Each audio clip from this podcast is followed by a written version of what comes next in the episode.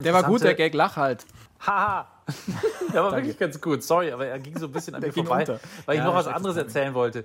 Das Stück ist tatsächlich unter Marimba-Virtuosen ein absoluter Smash-Hit. Also in der Marimba, big in der Marimba-Szene. Ah, big in Marimba tonight, big in Marimba. Ja, schön, okay.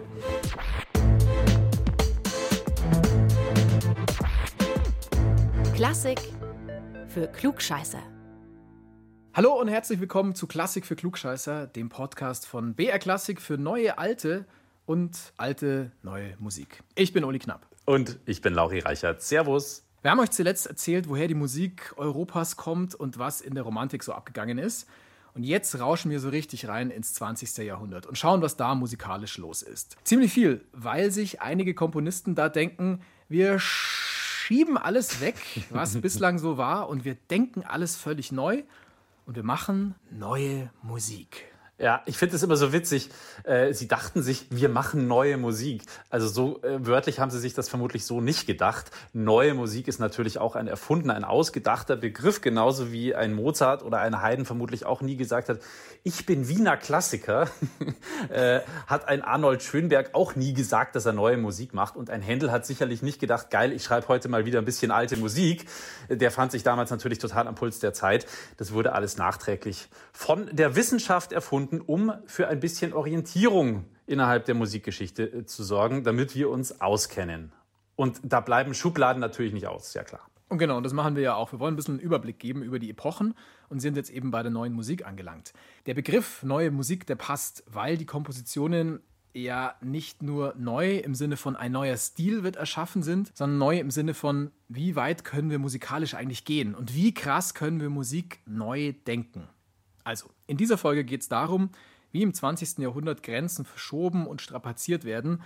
Und dabei schauen wir uns ganz genau die Mittel an, mit denen die Komponisten gearbeitet haben. Das sind Zeit, Raum, Tonmaterial, Technik und Performance. Vielleicht sollten wir auch noch klären, dass es natürlich auch heute noch neue Musik gibt. Das nennt man dann in der Regel eher zeitgenössische Musik. Und da gibt es auch interessante und auch wichtige Komponistinnen und Komponisten und Werke.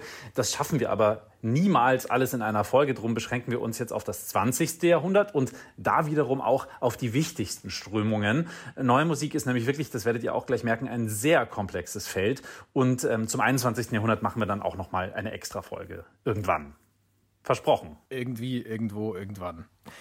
Jetzt springen wir aber erstmal rein in die Zeit um 1900. Die Epoche der Romantik, die dödelt da gerade so vor sich hin und so langsam zu Ende. Und es gibt einen großen Bruch mit dieser klassisch-romantischen Musiktradition. Hier setzt quasi dann die neue Musik an. In dieser ganz frühen Phase der neuen Musik, da experimentieren die Komponisten vor allem mit Tönen und mit den musikalischen Gattungen. Das hört man ziemlich gut hier.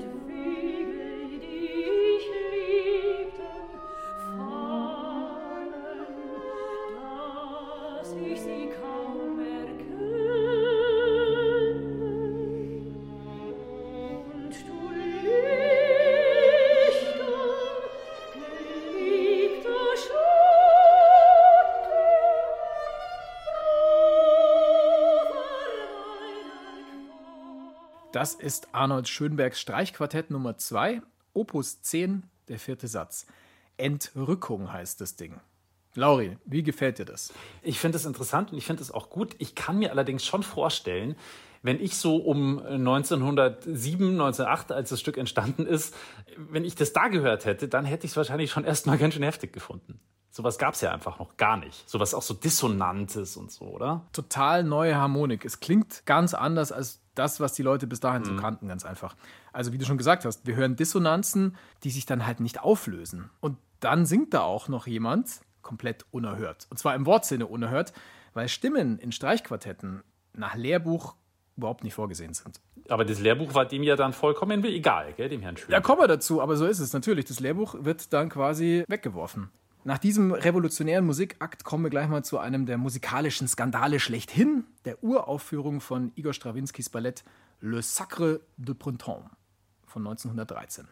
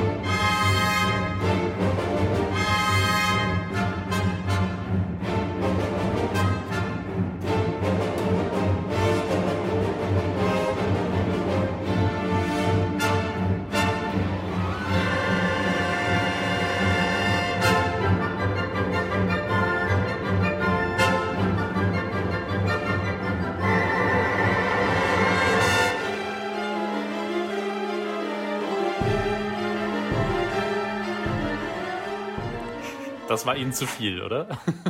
ja, also es gibt ähm, jetzt keine Videoaufnahmen, aber es gibt Augenzeugenberichten von der Uraufführung. Leute stürmen aus dem Saal völlig empört und es soll sogar Handgemenge gegeben haben. Also die Leute sind ausgerastet, aber eher im negativen Sinn. Wir haben ja, Uli, schon mal über den Feuervogel von Igor Strawinski gesprochen. Das war, äh, ich glaube, es war in der zweiten Folge von Klassik für Klugscheißer. Die Folge heißt U- und E-Musik. Und da geht es ja um dieses einzige super kurze Sample, das du damals vorgestellt hast, Org 5 ähm, aus dem Feuervogel, das auch heute noch in tausend Popsongs vorkommt und ohne dass es viele Pop- und vor allem auch Rap-Songs überhaupt nicht geben würde. Ähm, hört die Folge gerne mal nach, findet ihr überall, wo ihr eure Podcasts so runterladet und anhört. Und wenn ihr schon mal da seid, dann seid doch auch so lieb und lasst uns vielleicht ein Abo da und eine Bewertung. Fünf Sterne, immer sehr willkommen und auch äh, gerne ein salbungsvoller Sermon alias Kommentar hilft uns sehr weiter. Äh, wir sagen euch schon jetzt ein herzliches Vergelt's Gott. Piep, Werbung Ende. Ja, passt, genau. Ähm, eins noch, ihr könnt uns auch gerne eine Mail schreiben. Die Adresse ist klugscheiße.brklassik.de mit insgesamt vier S. Klugscheiße mit Doppel-S. Nee, 5S. Ich finde es so toll, wie virtuos du diese Adresse immer jedes Mal wieder durchsagst. Neu, gell? Und jedes Mal wieder falsch. Also klugscheiße mit Doppel-S at brklassik.de. Es sind insgesamt 5S Herrschaftszeiten. Schönberg und Strawinski, das sind auch viele S, die haben innerhalb musikalischer Gattungen mit den Regeln gebrochen. Und wir sprechen jetzt hier von Regeln, die wirklich alt sind. Also ganze Regelwerke haben die über Bord geworfen. Regelwerke, die mal locker ein paar hundert Jahre alt sind. Ja, und die sich ja auch über diese Zeit entwickelt haben. Und also das ist ja auch nicht einfach mal so kurz erfunden worden oder so. Also das heißt, die haben sich ja vorgenommen, sozusagen die Musik in ihren Grundfesten zu erschüttern, wenn man so will. Ja, und wahrscheinlich auch genau deswegen gibt es Leute, die sagen, also Grenzen dehnen ist ja ganz nice, aber lass uns doch mal was komplett Eigenes machen. Also komplett eigene Regeln und eigene Strukturen. Wir machen alles neu. Aber halt auch wieder Regeln. Also wir wollen keine Regeln mehr und deswegen machen wir uns jetzt mal ein paar Regeln. ja, das hat schon was von Monty Python fast schon. Das ist ein bisschen absurd, da gebe ich dir recht. Aber so geht es die sogenannte Wiener Schule an. Also die besteht dann aus Arnold Schönberg und seinen Schülern und ganz bekannt davon sind zwei geworden, Alban Berg und Anton Webern. Die wurden dann selber große Komponisten. Schönberg das ist quasi der große Meister. Dem schwebt vor, dass er die Klänge neu organisiert, dass er eine neue Form und eine neue Ästhetik findet, eine neue Ausdrucksweise. Wir beamen uns jetzt mal ins Jahr 1910 und blättern im Programmheft zur Uraufführung eines seiner Stücke herum. Und da schreibt der Schönberg folgendes. Ich bin mir bewusst, alle Schranken einer vergangenen Ästhetik durchbrochen zu haben. Auch mal eine Ansage, gell? Alle Schranken. ja, wenn man das so liest, dann, dann wirkt es, glaube ich, erstmal gar nicht so krass, aber wenn man das Stück dann hört, dann, dann checkt man es. Dieses alle Schranken durchbrechen, das klingt bei Schönberg dann so.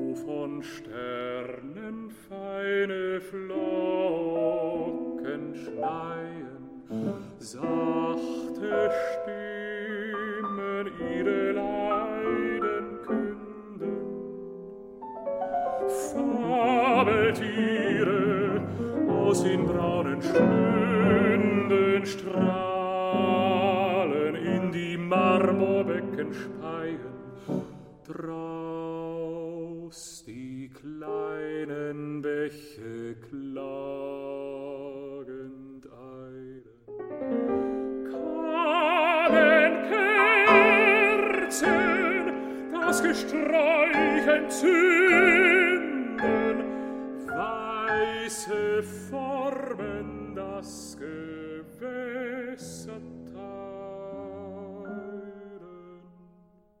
Das ist Arnold Schönberg, das Buch der hängenden Gärten, Gedichte von Stefan George, das Opus 15. Und das war wiederum unterm Schutz von dichten Blättergründen. Findet ihr übrigens wie alle Songs, die wir hier heute im Laufe der Folge hören, auch auf unserer Spotify-Playlist. Es gibt ja zu jeder Folge eine Playlist und auch zu dieser über neue Musik natürlich wieder. Also, Lauri, wie funktioniert das für dich? Funktioniert es überhaupt irgendwie? Ja, auf jeden Fall. Also es macht auf jeden Fall was mit mir. Ich finde es immer wieder krass. Selbst heute, Jahrzehnte nachdem das entstanden ist, finde ich, ist das immer noch irgendwie unerhört. Ähm, ich glaube auch, dass es zum Beispiel für mich im Konzertsaal gut funktionieren würde. Aber zum Beispiel so nebenbei im Auto oder so, keine Ahnung, da, da geht der Airbag los oder so. okay, gut, also das finde ich jetzt ein bisschen heftig. Ich habe eigentlich eher das Gegenteil vermutet, dass es dir zu langweilig ist. Oder also wenn der Airbag sich da schon auslöst, oh, oh Nein, okay. aber, aber ich finde es, es also langweilig finde ich es nicht. Das braucht, also für mich braucht das nach wie vor einen bestimmten Hörkontext und auch ein bestimmtes Mhm. Hörumfeld. Also überall kann ich es nicht hören. Ja, okay. Also ich habe es mir angehört und ich habe es dann zuerst versucht bewusst zu hören und dann im Hintergrund einfach weiterlaufen lassen, so halblaut. Und ich muss sagen, ich komme nicht so wirklich drauf klar. Also manchmal stört es mich tatsächlich richtig. Also auf die Nerven gegangen. Nerven, ja, Nerven ist vielleicht ein bisschen zu stark, aber ich finde es jetzt einfach, es ist auf keinen Fall Musik, die man so im Hintergrund dudeln lassen kann. Ich habe das neulich mal, als wir die Folge über alte Musik gemacht haben, mit gregorianischen Chorälen ausprobiert. Da habe ich die dann auch irgendwann so halblaut im Hintergrund laufen lassen, beim Kochen zum Beispiel oder so. Und da muss ich sagen, das funktioniert super für mich als Hintergrundmusik. Also fast schon so als Fahrstuhlmucke. Gut, da muss man jetzt aufpassen, gregorianische Choräle und Fahrstuhlmusik, ich weiß. Aber ähm, das war in Ordnung. Fahrstuhl nach ganz oben. oder im Keller. Der Schönberg, der funktioniert für mich so nicht. Ja, aber, aber der hat sich das auch garantiert nicht so gedacht, dass das für den Hintergrund komponiert wird. Ja, genau, dass Also, man das einfach mal beim Kochen nebenher Da, läuft. dazu ist das viel zu verkopft. Ein Jahr nach diesem Werk, 1911 sind wir jetzt, da gibt Schönberg dann ein Buch heraus mit dem einfachen Titel Harmonielehre. Da fasst er diese bahnbrechende Ästhetik in Regeln. Und ich weiß, was jetzt kommt. Jetzt kommt nämlich der ganze, wofür ist äh, Arnold Schönberg natürlich am berühmtesten die Zwölftonmusik, oder? Jetzt kommt der ganze Zwölfton-Sums. Geduld, Lauri, ist, wir kommen gleich zu dem Punkt und du, ich sag mal so, du liegst jetzt nicht ganz falsch. Also, Schönberg und seine Schüler Alban Berg und Anton Webern, die sind weggegangen von diesem Schönklang oder dem, was man darunter so versteht. Sie sind die Vorreiter in Sachen Dodekaphonie. Und jetzt kannst du, Uli, natürlich mit deinem Altgriechisch äh, klugscheißen und ich tue es einfach mit meinem Neugriechisch, wenn du erlaubst. Bitte sehr, ich bitte darum. äh, Dodeka heißt äh, zwölf. Also wird es äh, sich genau darauf beziehen, was ich gerade gesagt habe. Ganz genau. Es geht bei der Dodekaphonie also um die Zwölftonmusik. Hier dreht sich dann alles um die Zwölftonreihen. Davon hat man vielleicht schon mal im Musikunterricht gehört oder nicht. Also ich kann mich ehrlicherweise nicht mehr daran erinnern, dass es bei uns vorkam. Ah, bei uns, bei uns kam es schon vor mal, ja. Es klingt kompliziert auf jeden Fall, aber jetzt bitte nicht abschalten, das kann man schon erklären. Es ist nämlich gar nicht so kompliziert. Zwölftonmusik heißt ganz einfach, dass alle zwölf Töne einer Oktave einmal erklingen müssen, bevor ein Ton wieder, also ein zweites Mal, erklingen darf. Egal ob im Akkord oder einzeln. Das heißt auch, dass jedes Stück mit einer selbst gewählten, aber festgelegten Reihe von zwölf Tönen beginnt. Also sie haben sich quasi äh, eine selbst auferlegte Einschränkung beim Komponieren geschaffen, wenn man so will. Also sie haben sich eigentlich extra schwer gemacht, das unnötig schwere Komponieren. Ja, so kann man es sagen, aber sie haben damit halt auch neue Möglichkeiten geschaffen. Man muss nämlich zwangsläufig mit dem Material arbeiten, das es da gibt und entsprechend kreativ werden. Also du musst quasi ein Workaround finden sozusagen, um, um dein selbst geschaffenes Hindernis. Und das wiederum macht dich dann quasi kreativ. so kann man es vielleicht auch sagen, ja. Also, das macht man dann so, indem man Umformungen dieser Zwölftonreihen vornimmt. Und jetzt wird es ein bisschen komplizierter. Es gibt nämlich drei dieser Umformungen der Zwölftonreihe. Erstens der Krebs. Da ist es so, dass die Tonreihe von hinten wiedergegeben wird. Zweitens die Umkehrung. Da ist es so, dass die Intervalle von Ton zu Ton umgekehrt werden. Das heißt zum Beispiel, wenn es von C nach D geht, also einen Ganzton nach oben, geht es jetzt einen Ganzton nach unten, also von C zu B. Drittens, wir hatten jetzt die Umkehrung und den Krebs. Drittens die Umkehrung des Krebses. Erst Krebs, dann Umkehrung. Die Umkehrung des Krebses. Das könnte ja. auch einfach ein Roman von Günter Grass sein. ja, sehr richtig. Und ich stelle mir jetzt gerade die ganze Zeit einen umgekehrten Krebs vor. Geil. Ja, ja, das ist auch ganz gut, dieses Bild im Kopf zu haben vom Krebs auf jeden Fall. Weil es jetzt sehr theoretisch war, kommt hier natürlich jetzt ein Hörbeispiel. Man hört das alles sehr gut hier.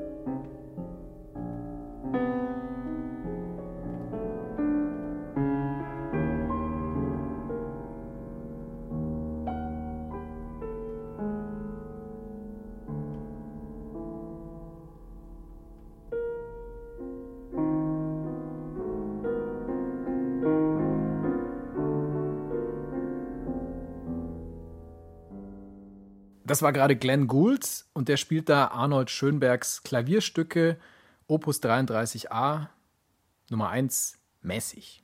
Also er spielt es nicht mäßig, sondern mäßig ist äh, mäßig ist sozusagen. Glenn Gould spielt nie mäßig. Manchmal singt er ein bisschen mäßig dazu, aber er singt ja auch zu Bach. Ist natürlich völlig unmöglich, da jetzt auch vor allem in so einem kurzen Beispiel und dann auch, wenn man sich noch nie wirklich mit Zwölftonmusik auseinandergesetzt hat, da jetzt irgendwie den Krebs und die Umkehrung und so weiter rauszuhören. Keine Sorge, wer das jetzt nicht erkannt hat, das, da muss man sich schon tiefer reinfuchsen in das ganze Ding. Absolut, absolut. Bis 1925 geht es ungefähr mit der Wiener Schule und auf dieses Jahr wird dann in etwa das Ende der Wiener Schule festgelegt. In den Jahren danach, da haben dann andere Leute Schönbergs Zwölftonreihe weiterentwickelt.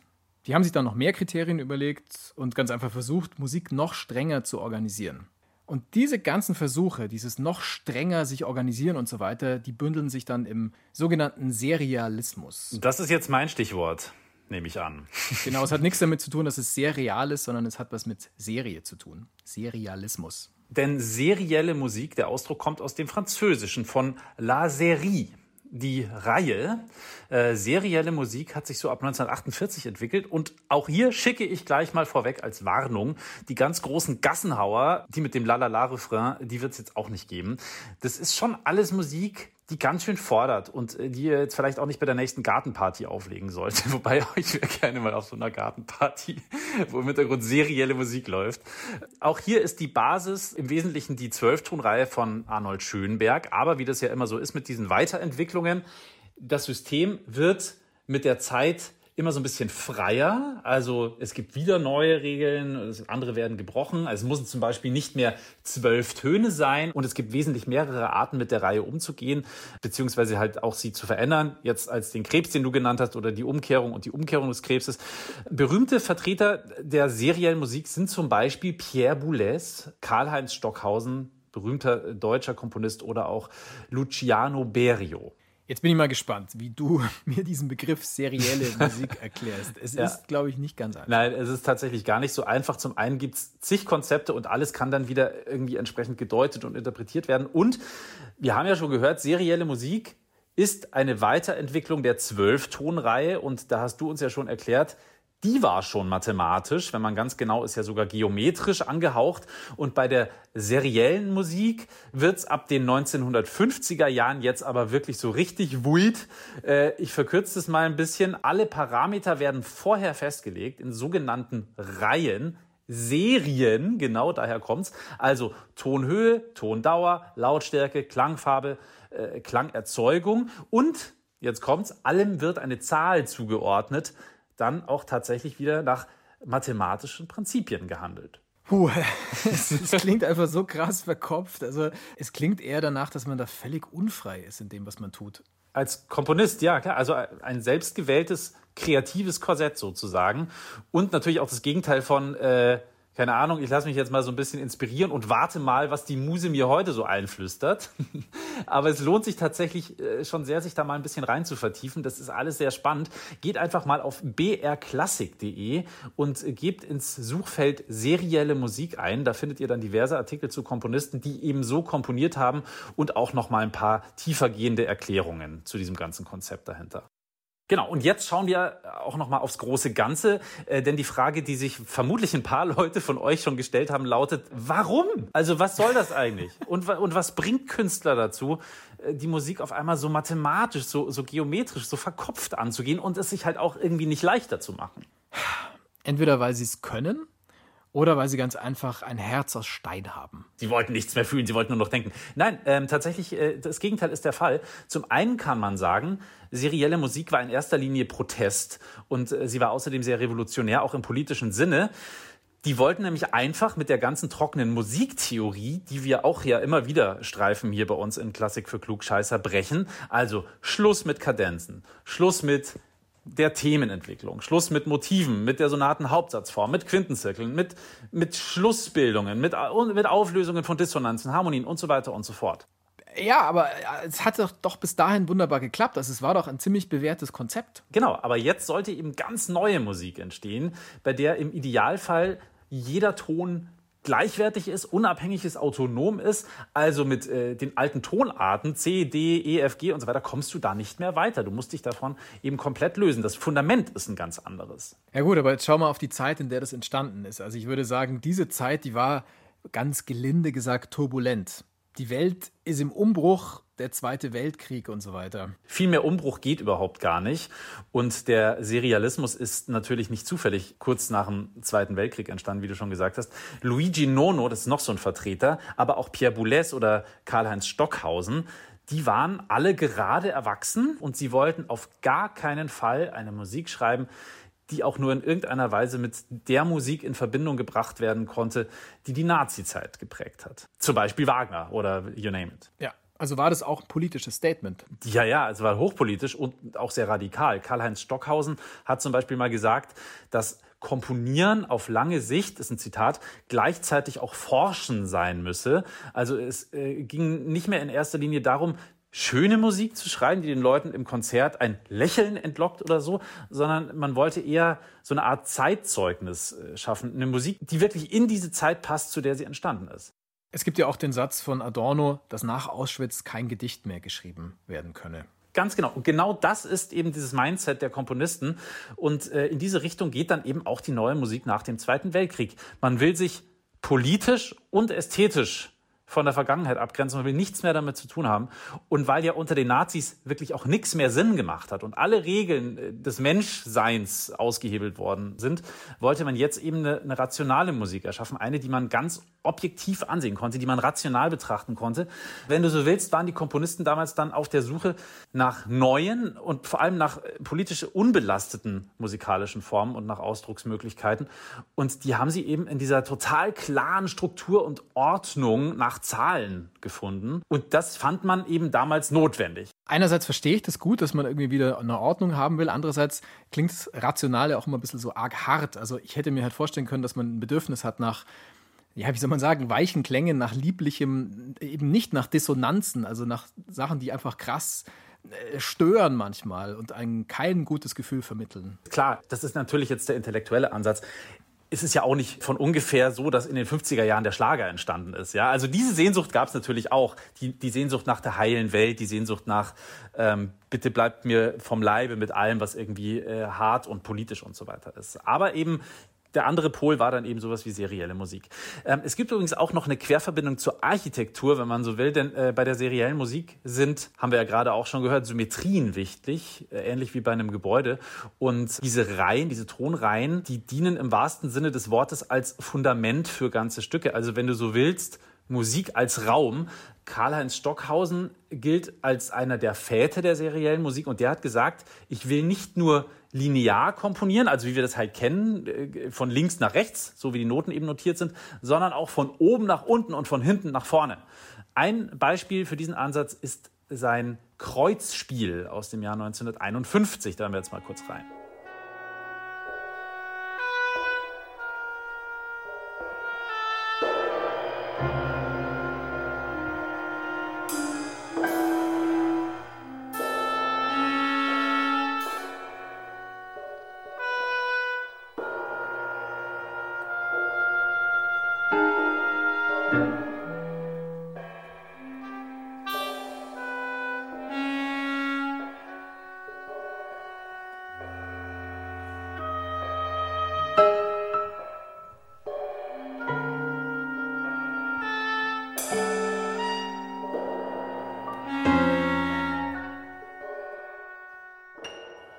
Genau, also wenn man das jetzt hört, glaube ich, dann braucht man ganz einfach Kontext, um irgendwas mit der Musik anfangen zu können.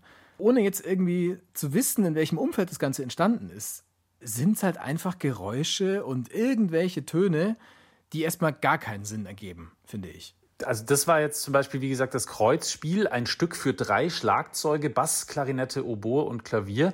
Und das hat Karl-Heinz Stockhausen für den Raum komponiert. Ähm, das sah dann so aus. Er hat die Instrumente nicht nur an verschiedenen Punkten auf der Bühne positioniert, so wie man es halt von Konzerten kennt, irgendwie links die Streicher, in der Mitte Klavier und so weiter, sondern in verschiedenen Höhen. Also das Zentrum war ein Flügel, der hatte keinen Deckel oben drauf, der stand auf dem Boden. Rechts daneben die Bassklarinette, auch auf dem Boden. Ähm, die Oboe ganz links in exakt, das ist auch äh, so witzig, weil es halt auch so verkopft ist, in exakt 1,6 Metern Höhe auf einem Podium stehend, also er hing nicht in der Luft, sondern er stand auf einem Podium und die drei Schlagzeuge, die jeweils ähm, auf einmal 15 Zentimeter, 30 Zentimeter und 40 Zentimeter auch jeweils auf einem Podest. Also alles genau ausgefuchst und ausgedacht. Also quasi Dolby Surround. ja, ja, quasi Surround Sound. Aber das hat er nicht nur wegen ähm, dieses tollen Raumklangerlebnisses gemacht, sondern auch um was zu zeigen. Nämlich jedes Instrument und damit auch jede Stimme ist autonom und damit auch gleich viel wert. Denn äh, Karl-Heinz Stockhausen hat auch gedacht, dass man durch die verschiedenen Höhen vermeiden kann, dass sich die Klänge vermischen. Und deswegen hat er auch ganz bewusst die Bassklarinette ans Flügelende mit den hohen Tasten gestellt, also da, wo die hohen Töne rauskommen. Und äh, die Oboe, die ja eher ein bisschen höher klingt, so ein bisschen quäkig, dafür dann genau auf die andere Seite, nämlich an die tiefen Tasten vom Flügel. Und äh, was er damit wollte, war, dass sich die Stimmen, die Register und die Lagen zwar immer ein bisschen kreuzen, also schon miteinander interagieren, aber sich eben nicht vermischen. Man sollte schon noch ganz klar alles raushören. Ähm, hier jetzt vielleicht nochmal mit diesem Wissen im Hinterkopf ein Ausschnitt aus dem Kreuzspiel. Dann wird es vielleicht klarer.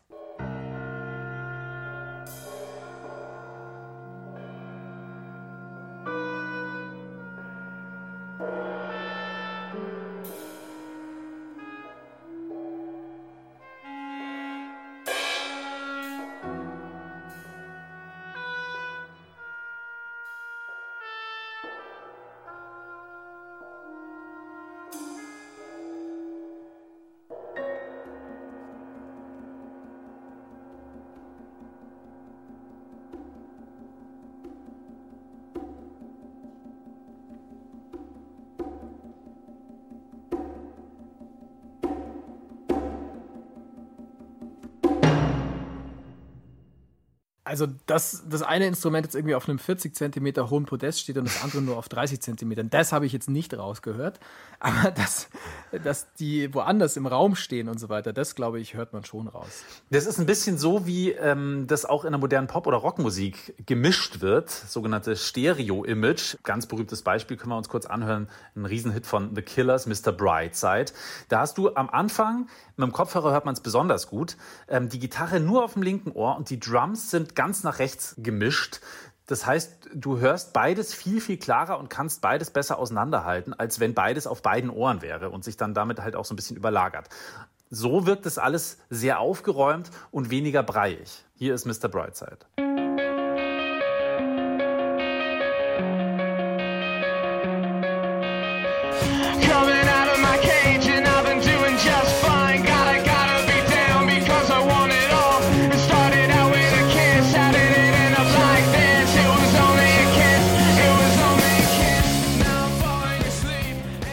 Ja, also die Gitarre ist wirklich ganz, ganz ausschließlich auf der linken Seite und das Schlagzeug mehr auf der rechten Seite. Damit wird's halt auseinandergezogen. Übrigens ein Grund dafür, warum alte Aufnahmen von äh, Pop- oder Rockmusik oft relativ breiig wirken, ist, dass es nur die Möglichkeit gab, vor einer bestimmten Zeit Mono aufzunehmen oder auch Mono auszuspielen. Und deswegen ist einfach die Klangästhetik eine andere. Aber überhaupt ist der Raum, und jetzt kommen wir wieder auf die neue Musik, ein sehr, sehr spannendes Thema. Vor allem, weil der Raum da halt nicht nur als Raum, in dem Menschen äh, Musik machen, genutzt worden ist, sondern eben auch als eine Art Instrument. Ganz, ganz deutlich hat das der amerikanische Komponist Alvin Lucia gemacht in seinem Stück I Am Sitting in a Room, ist entstanden Ende der 60er.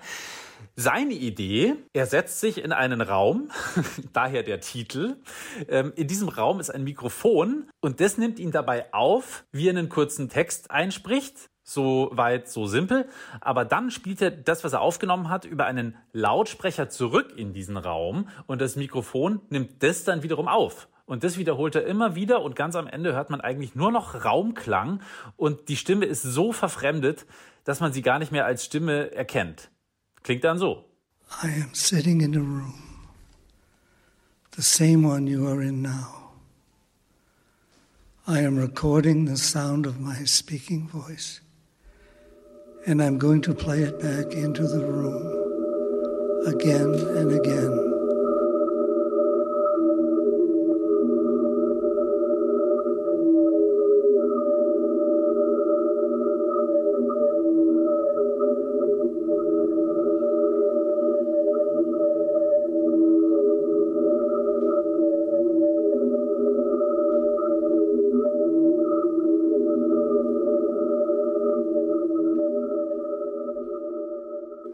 Also du siehst schon, jetzt wird der Komponist auch immer mehr zum, zum Forscher, zum, zum Menschen, der auch mit technischen Mitteln experimentiert. Aber am Ende des Tages ist es halt einfach etwas, was noch nie da gewesen ist, nämlich neue Musik. Eine andere wichtige Strömung war die, jetzt kommt ein ganz heftiges Fremdwort, die Aleatorik. auch hier äh, liegt natürlich wieder ein Konzept zugrunde, das ist eh klar. Aleatorik. Hast du verstanden, Uli? Ja, ich kenne es aus dem Fußballstadion. Ale, ale, ale, ale, oh. So, nee, ähm, das ist wahrscheinlich lateinisch wieder, oder? Alea jacta est oder alea jacta sunt. Such dir was aus. Gar nicht mal so schlecht, Herr Altphilologe. Kommt tatsächlich aus dem Lateinischen von alea, der Würfel, das Glück, oder aber auch vom Adjektiv aleatorius, was so viel bedeutet zum Spieler gehörig. Ein Beispiel für diesen aleatorischen Ansatz ist wieder Herr Stockhausen, in dem Fall sein Klavierstück 11, entstanden Mitte der 50er Jahre. Da gibt es zwar Noten für die einzelnen Abschnitte, aber der Spielerin oder dem Spieler ist es dann völlig frei überlassen, in welcher Reihenfolge er diese einzelnen Abschnitte spielen will. Also auch hier wieder sozusagen Experiment mit Form, Spielerei, mit dem, wie man halt bisher Noten gelesen hat. Aber den Vogel abgeschossen hat dann am Ende wieder der, der sowieso immer den Vogel abschießt. Er war ja in diesem Podcast auch immer mal wieder Thema. Klar, von wem spreche ich? Vom amerikanischen Komponisten John Cage. Der hat 1987 ein Stück geschrieben namens Organ Squared as slow as possible. Und wie der Name schon sagt, ist es ein Orgelstück, bei dem die Musikerin oder der Musiker so langsam wie möglich spielen soll. Ist übrigens ein ganz interessanter Ansatz. Mein alter Klarinettenlehrer Herr Hausner hat immer gesagt, es gibt keine zu schweren Stücke, es gibt nur zu schnelle Stücke. Das heißt also auch das schwierigste Stück der Welt, wenn du es wahnsinnig langsam spielst, jedes Jahr nur einen Ton oder so, dann äh, wird es plötzlich auch für den größten Dödel spielbar. Das heißt ja dann eigentlich, wenn man es umlegt, zum Beispiel, man kann auch mit jedem Profisportler mithalten. Man muss halt einfach nur das Tempo rausnehmen. Ja, das ist halt so, klar, das ist halt so, wie wenn du, keine Ahnung, gegen ähm, Usain Bolt 100 Meter läufst und der fängt bei Meter Null an und du bei Meter 80. Nee, der soll halt einfach langsamer laufen. Oder so. Aber Laufen ist die falsche Sportart dafür, weil da geht es ja nur um Schnelligkeit. Ich meine jetzt eher so Sportarten, wo man technisch auch was können muss. Gut. Wir schweifen ab. Wir schweifen ab. Also das Stück von John Cage, das hatten wir wirklich schon öfter, wie du mhm. gesagt hast. Und es wird ja auch momentan aufgeführt genau. in Halberstadt. Da kann man dabei sein. Da kann man dabei sein. In einer kleinen Kirche, da steht eine Holzkonstruktion mit vier Orgelpfeifen. Und die spielen die Töne nacheinander. Und sie lassen sich, das hat der Komponist ja so intendiert, sie lassen sich auch gut Zeit. Äh, die Aufführung soll nämlich 639 Jahre dauern. Am äh, 4. September 2640 ist dann das geplante große Finale. Äh, Natürlich nur, solange das Geld nicht ausgeht, die Orgel nicht kaputt geht, die Kirche einstürzt, die Welt noch steht und so weiter und so fort. Das heißt, jetzt sind wir aktuell gerade im Intro dieses Stückes und im nächsten Februar, da wird es wieder richtig spannend, da steht nämlich ein neuer Ton an. Hören wir doch mal kurz rein in das, was bisher geschah. Ist nicht so viel, zugegeben.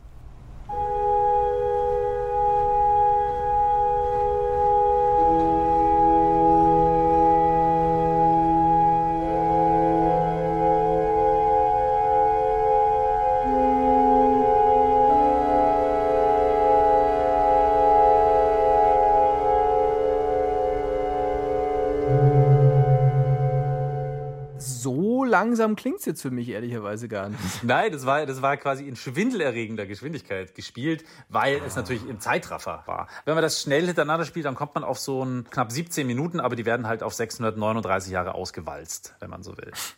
Also auch ein interessantes Konzept äh, von einem Lied, wie wir es kennen, kann man natürlich auch hier nicht sprechen. Und wir hatten es ja bisher von verkopften neuen Kompositionskonzepten mit echten Instrumenten bei der seriellen Musik und bei der Dodekaphonie und äh, unberechenbare und individuelle Komposition bei der neuen Musik. Hier äh, zum Beispiel bei der Aleatorik mit der Idee, Kontrolle abzugeben und wie man mit einer Komposition quasi viele unterschiedliche Ergebnisse erzielen kann. So, und jetzt mal was komplett anderes. Also das genaue Gegenteil von Musik, die immer anders klingt, ist die Musik konkret. Die gehört wiederum zur elektroakustischen Musik. Wortwörtlich übersetzt heißt das natürlich ganz einfach konkrete Musik. Das schafft sogar ich, ohne jetzt wirklich Französisch zu können. Also ich kann wirklich überhaupt nichts. Aber ich glaube, das schafft man gerade noch so. Musik konkret als konkrete Musik zu übersetzen. Ich werfe jetzt hier gleich mal ein, Beethovens Musik ist doch auch schon sehr konkret. Also die Tonhöhen zum Beispiel, die sind doch konkrete Tonhöhen. Und die Taktart ist auch immer klar, schreibt da ja alles genau vor. Welche Instrumente benutzt werden sollen auch, steht in der Partitur. Also alles sehr konkret. Ja, das stimmt, stimmt schon, aber wenn man das jetzt ganz radikal betrachtet, dann klingen die Töne trotz absoluter Tonhöhe immer ein bisschen anders. Und zwar bei jedem Orchester. Klar, und natürlich auch, auch das Tempo ist natürlich auch je nachdem, wer dirigiert und so weiter, klar. Genau so, also jeder Mensch, der da dirigiert und jedes Orchester, das spielt, interpretiert Beethoven anders. Da gibt es nie ein und dieselbe Interpretation. Musik konkret ist da anders. Diese Musik, die greift auf Sachen zurück, die es schon gibt, also auf Tonmaterial, das schon mal aufgenommen worden ist. Zum Beispiel Geräusche, also nehmen wir jetzt irgendwie Vogelstimmen her oder Industrielärm, Stimmen von Menschen, die es eben schon gibt, die schon mal aufgenommen worden sind, zum Beispiel auf Schallplatte, auf Tonband, später dann auch auf Magnetbändern. Die Musik konkret stammt aus Frankreich und kommt so ungefähr um das Jahr 1945 auf. Das Konzept ist ziemlich einfach.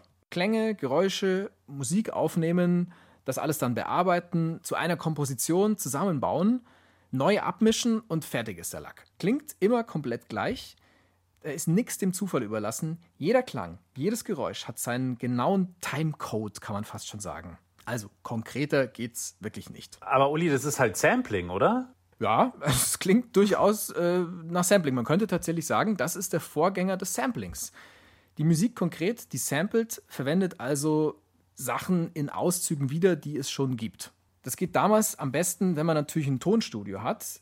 Das ist Anfang der 1940er Jahre jetzt nicht so leicht, außer für diesen Mann hier, Pierre Schäffer. Der arbeitet nämlich beim französischen Rundfunk und hat da quasi sein Studio und kann experimentieren. Pierre Schäffer gründet dann 1942 das Studio d'Essai des französischen Rundfunks und benutzt das Ganze wie ein Instrument. Da kommen dann völlig verrückte Soundcollagen dabei raus, wie zum Beispiel das hier.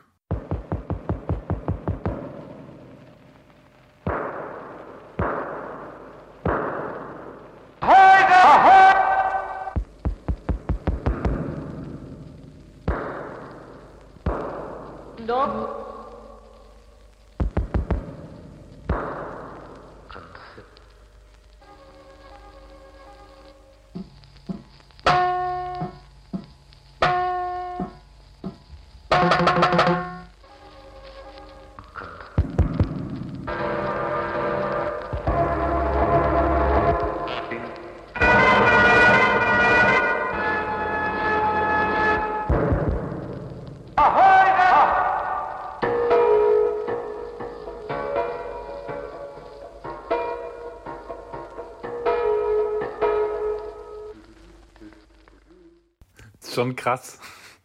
Das klingt echt krass. Ich bin auch voll zusammengezuckt gerade, als der Mann so geschrien hat. Dann hat es dich berührt. Ja, berührt, also berührt, weiß ich nicht, hat es mich nicht, aber ich war tatsächlich schon interessant, was als nächstes kommt. Hm, ja, okay. Also das war jetzt gerade Pierre Schäffer und zwar die Symphonie pour un homme seul. Die Symphonie für einen alleinigen Mann sozusagen. Ja, für einen einsamen Mann, glaube ich, in meinem rudimentären Französisch halb falsch ausgesprochen, aber einigermaßen richtig übersetzt. Das Ganze hat er zusammen gemacht mit seinem Arbeitskollegen Pierre Henry, also Pierre Schäffer und Pierre Henry. Und dieser andere Pierre, Pierre Henry, den nennen manche auch ganz gerne den Großvater des Technos. Ah, Moment mal, ich dachte, das wäre Dr. Motte. Der Erfinder der Love Parade ist auch der. Oder Westbam.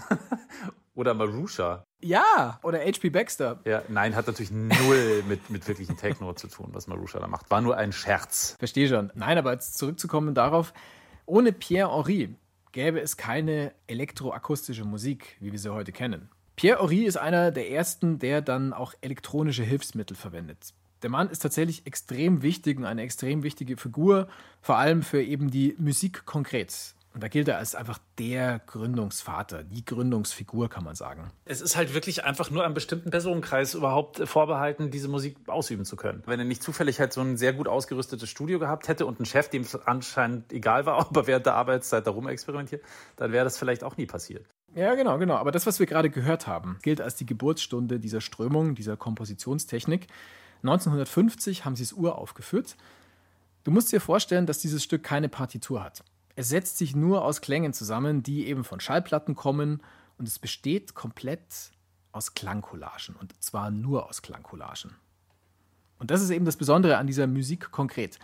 Sie spielt Alltagsgeräusche und verändert diese Geräusche dann elektronisch durch Montage, durch Schnitte und eben dadurch, dass man es schneller oder langsamer ablaufen lässt. Das klingt natürlich heute irgendwie, wo elektronische Musik technisch so unfassbar viele Möglichkeiten hat, natürlich irgendwie nicht mehr so revolutionär, finde ich. Aber es ist natürlich schon so, wenn man sich vorstellt, die 1950er Jahre und dann so ein Stück aufzuführen, das hat, glaube ich, auch nicht jedem gefallen. Ja, das kann man wahrscheinlich fast schon vergleichen mit, mit Stravinsky und den mhm. Protesten, die es damals gab. Also die beiden Pierres, Henri und Schäffer, die müssen sich damals einiges anhören, zum Beispiel, dass sie ganz einfach mehr so Handwerker seien als Musiker mhm. und dass sie ja mehr rumbastelten, als dass sie komponierten. Witzig, dass es diese Vorurteile früher auch schon gab. Das gibt schon, ja auch oder? heute immer noch, es gibt ja immer noch die Leute, die sagen, äh, elektronische Musik, das ist keine echte Musik. Nur handgemachte Musik ist, ist, ist ernsthafte und ehrliche Musik und so. Bla bla bla. Was ich davon halte, habe ich übrigens auch schon mal in einer der letzten Folgen gesagt. Ein rechter Schmarrn. Aber man muss sich vor Augen führen, dass es ohne die Musik konkret zum Beispiel kein Hörspiel gäbe, so wie wir es heute kennen. Und auch die Noise Music, also Musik, die nur noch auf Geräusche setzt, die ist maßgeblich von Pierre Horry beeinflusst, dem Techno-Pierre. Der Techno-Pierre. Der will eine neue Musik denken. Der will eine Richtung einschlagen, die, wie er mal gesagt hat, zum rein Organischen führt. Der Techno-Pierre, der geht mit offenen Ohren durch die Welt, und zwar auch in andere Stilrichtungen, also auch in Richtung der Rockmusik zum Beispiel.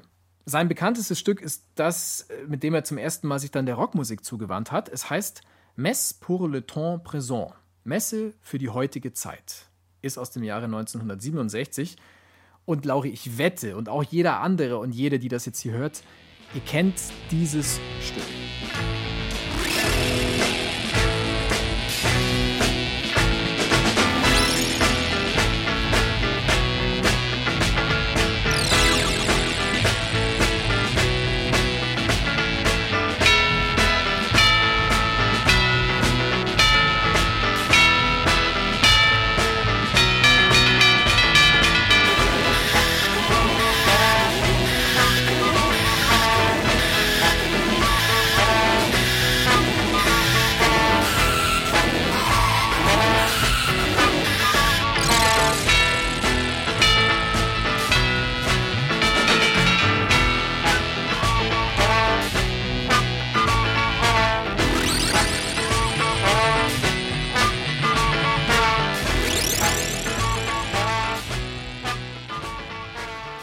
Tatsächlich nicht drauf. Ich kenne es. Ich weiß auch, dass es. Okay. Es ist aus irgendeiner Serie oder irgendwie so. Ich hab's irgendwie schon gehört. Okay, gut, ja, also Serie ist schon mal richtig. Ich dachte jetzt gerade fast schon, du gehst in eine andere Richtung, sagst vielleicht, das ist Wild Thing. Wild Thing. Ja, Ja, genau, genau, genau. Tatsächlich. You make my heart sing. Ja, genau, das ist schon sehr, sehr ähnlich. Es ist kein Wild Thing Vorläufer. Es- Ich sag nur, ich sag Simpsons. Ja, aber Simpsons ist es nicht. Ja, genau. Ach so, dann ist es Futurama. Genau, also dieses Stück, das wir gerade gehört haben, ich spreche es jetzt mal Psyche Rock aus, also geschrieben Psyche Rock mit Akzent auf dem E hinten. Das ist vom Technopier und das ist tatsächlich dann in einer bearbeiteten Version der Titelsong geworden von Futurama, also von dieser großartigen Serie, die der Simpsons-Macher Matt Groening gemacht hat. Und ich finde vor allem diesen Schluss so geil und da hören wir jetzt nochmal rein.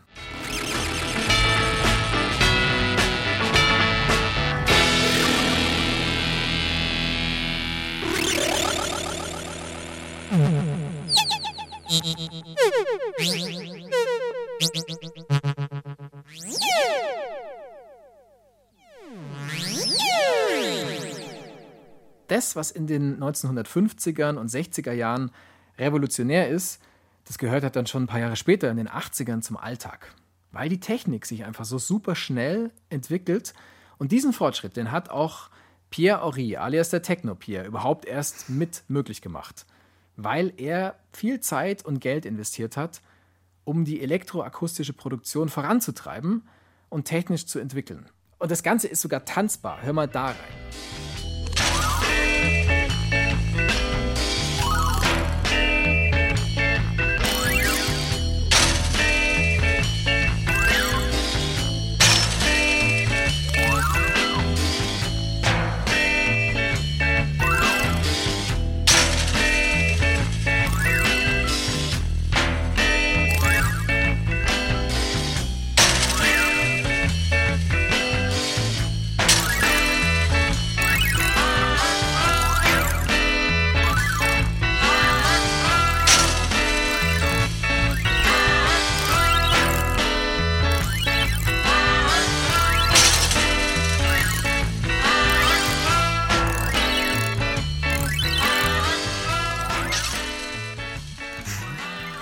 Cool, wie so ein 60s-Song, aber irgendwie mit so ganz Ja. komischen Klangexperimenten dazu. Hip Teens Don't Wear Blue Jeans in der Art. Teen Tonic heißt das Stück. Also die letzten beiden Beispiele, die wir gehört haben, das ist ja zum einen tanzbar, das ist auch leichter zu hören, finde ich. Aber natürlich gab es trotzdem Kritik an dieser Art von Musik. Aber mein Gott, die Leute waren halt damals einfach noch nicht bereit dafür. Das ist halt so, wenn was Neues um die Ecke kommt, das kann man ja auch nachvollziehen. Und es gab halt einfach immer wieder diese Kritik. Apropos Kritik, wir schlagen den Bogen jetzt nochmal zum Anfang der Folge, nämlich zur seriellen Musik. Wir haben ja erklärt, wie wahnsinnig verkopft und mathematisch die war.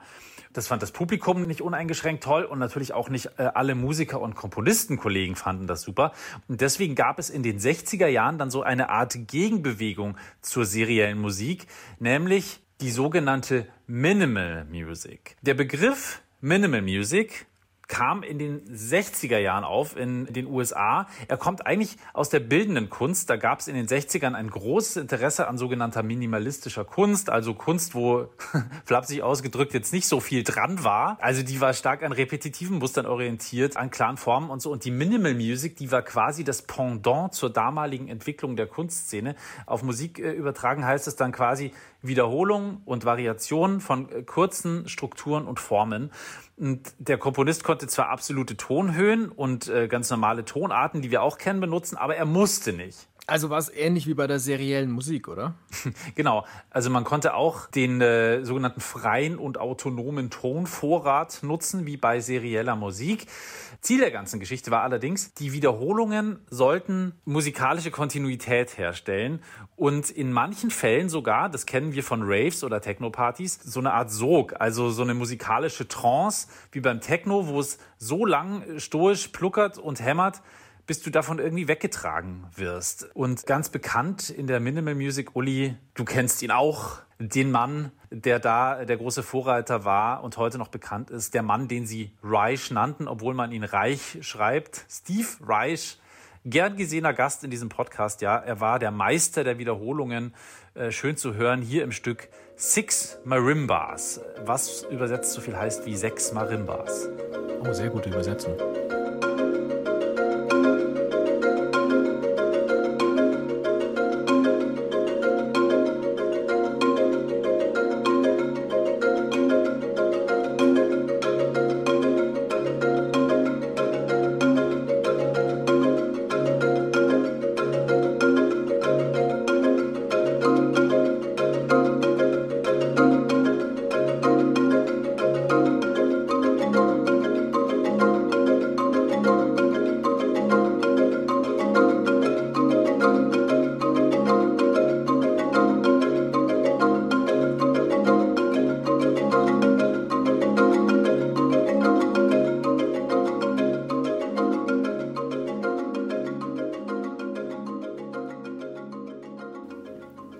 Viele Marimbas hast du gehört, Uli?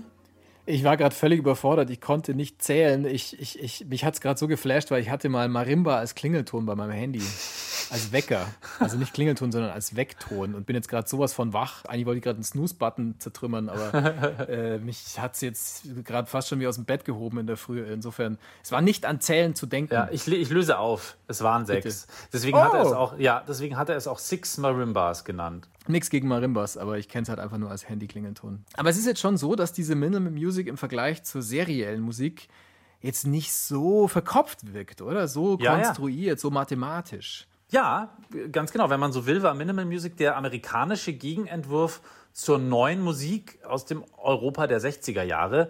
Da wurde ja zu dieser Zeit hauptsächlich serielle Musik praktiziert, aber die fanden die amerikanischen Komponisten äh, wie Steve Reich zum Beispiel, John Cage oder auch Philip Glass viel zu verkopft.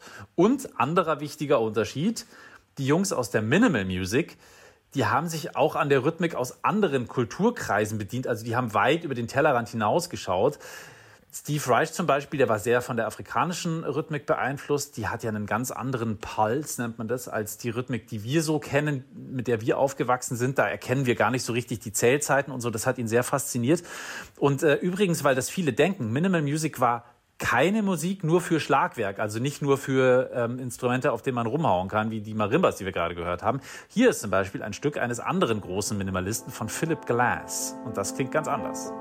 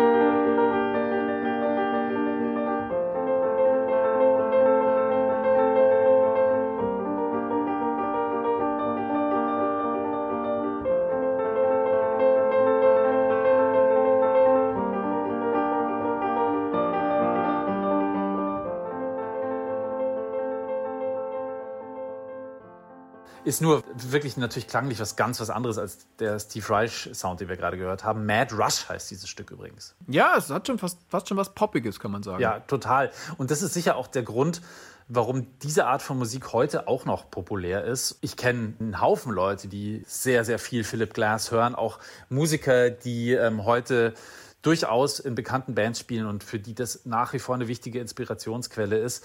Und äh, der Sound war auch damals schon viel populärer als zum Beispiel die serielle Musik die ja sehr viel schwerer zugänglich ist. Mit äh, Minimal Music hat die Industrie sogar überraschend viel Geld verdient damals, weil sie halt, wie du auch gerade schon gesagt hast, oft leicht anzuhören war und eben gar nicht so verkopft war. Und ja, eigentlich lebt sie ja in vielerlei Hinsicht bis heute weiter, die Minimal Music. Unter anderem zum Beispiel am Techno. Unter anderem dank dem Techno-Pier. Genau. Okay, dann lass uns doch jetzt nochmal zusammenfassen. Es war unfassbar viel Information in dieser Folge. Ich glaube, wir müssen so ein kleines Fazit ziehen. Also, es gab im 20. Jahrhundert diverse Strömungen und Gegenströmungen in der Musik. Von den 1970er Jahren an, dann äh, läuft diese Entwicklung in der Musik tatsächlich parallel zum gesellschaftlichen Wandel oder zur gesellschaftlichen Entwicklung. Es gibt so einen Trend zur Individualisierung. Also kein Komponist und keine Komponistin will sich mehr so richtig in eine Schublade reinstecken lassen. Niemand lässt sich mehr so richtig in ein Regelkorsett zwängen. Das bedeutet aber auch, es, man tut sich ziemlich schwer, wenn man sich musikalisch orientieren will. Es wollen alle individuell sein, sich selber verwirklichen. Ja, aber jeder darf halt auch. Und keiner liegt einem da Steine in den Weg, zumindest nicht von den Kollegen. Und äh, wie gesagt, wir konnten ja heute auch lang nicht auf alles eingehen. Es gibt noch viele, viele andere Strömungen der neuen Musik, zum Beispiel die Spektralmusik, die wäre allein noch mal eine ganze eigene Folge wert. Aber wir müssen irgendwo Schluss machen und das machen wir jetzt an dieser Stelle, weil ich glaube, dass wir schon einen ganz guten Überblick geben konnten ähm, über die Hintergründe und warum diese Musik überhaupt entstanden ist und was so die wichtigen Strömungen waren. Vielleicht ist noch wichtig zu erwähnen, dass einige Komponisten so ein bisschen gebraucht haben, um sich mit neuer Musik anzufreunden. Igor Strawinski zum Beispiel, der fand Arnold Schönbergs Zwölftonansatz am Anfang richtig bescheuert. Er hat dann aber später sogar selber seriell komponiert. Oder auch Pierre Boulez, der war ja am Anfang ein total überzeugter Serialist sehr dogmatisch unterwegs, sehr theorieverliebt, sehr mathematisch. Der sah dann das aber später auch alles nicht mehr ganz so eng. Er wurde quasi ein bisschen altersmilde und hat sogar das ein oder andere aleatorische Stück komponiert. Also diese Stücke, die äh, quasi so ein bisschen dem Zufall auch noch eine gewisse Rolle einräumen und quasi das komplette Gegenteil äh, sind von dem, was er davor gemacht hat. So, jetzt ganz zum Schluss will ich noch festhalten, neue Musik ist im 20. Jahrhundert absolut revolutionär. Es ist der Anspruch, in komplett neue Richtungen zu gehen, Traditionen komplett über Bord zu werfen und Musik wirklich ganz neu zu denken. Weg vom romantischen Bild des Musikstücks auf Papier, am besten die Partitur ganz wegschmeißen. Es gibt eine starke Vermischung mit Konzepten aus der Kunst. Die Mathematik spielt plötzlich eine zentrale Rolle, Geometrie und auch technische Entwicklungen spielen auf einmal eine ganz wichtige Rolle und werden da in die Musik einbezogen. Ja, und dann werden natürlich auch Grenzen so, so wirklich ganz geografisch auch verschoben. Also der Raum, in dem die Musik gemacht wird, wird nicht mehr nur als Aufführungsort gesehen, sondern wird mit einbezogen in die Musik selbst, wird quasi zum Instrument. Und auch sehr revolutionär, Musik muss nicht immer total festgelegt sein. Sie kann auch einfach mal, siehe Aleatorik, dem Zufall überlassen werden. Es äh, muss nicht immer alles zu 100 Prozent durchkomponiert sein, es muss nicht immer alles geplant sein. Und ich kann es nicht oft genug wiederholen, Uli, mit ein bisschen Kontext, finde ich, hört man neue Musik plötzlich ganz anders. Probiert es ruhig mal aus und hört euch jetzt zum Beispiel noch mal was von Boulez an oder so oder hört in den Steve Reich rein. Das funktioniert plötzlich. Finde ich, hoffe ich. das geht am besten über unsere Playlist bei Spotify. Die heißt dann immer genauso, wie diese Folge heißt. Da ist alles an Musik drauf, was wir hier nur ganz kurz anreißen konnten. Und zwar in voller Länge. So, das war's für diesmal. Ich bin Uli Knapp, ich sag Servus. Und nächstes Mal, da geht's bei uns hier um Glocken. Ding Dong, die Hexe ist tot, sozusagen. Macht's gut, bis zum nächsten Mal. Ich bin Lauri Reichert. Servus. Ich habe noch ein paar alte Gags, warte, die müssen wir Ende verbraten. Ich habe erstmal eine Liste Fünf, mit sechs Gag, alte, alte Gags. Fünf, sechs alte ja, Gags. Und damit sieben, acht, acht gute Nacht. Gute Nacht. Wobei Kä nee, Käse sage ich nicht, Käse. Käse. Käse. Käse. Käse. Ästhetik. Lauri lebt, mit ihm auch ich.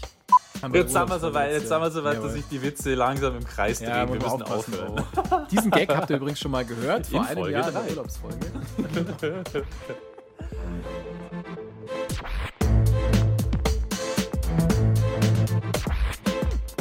Klassik für Klugscheißer.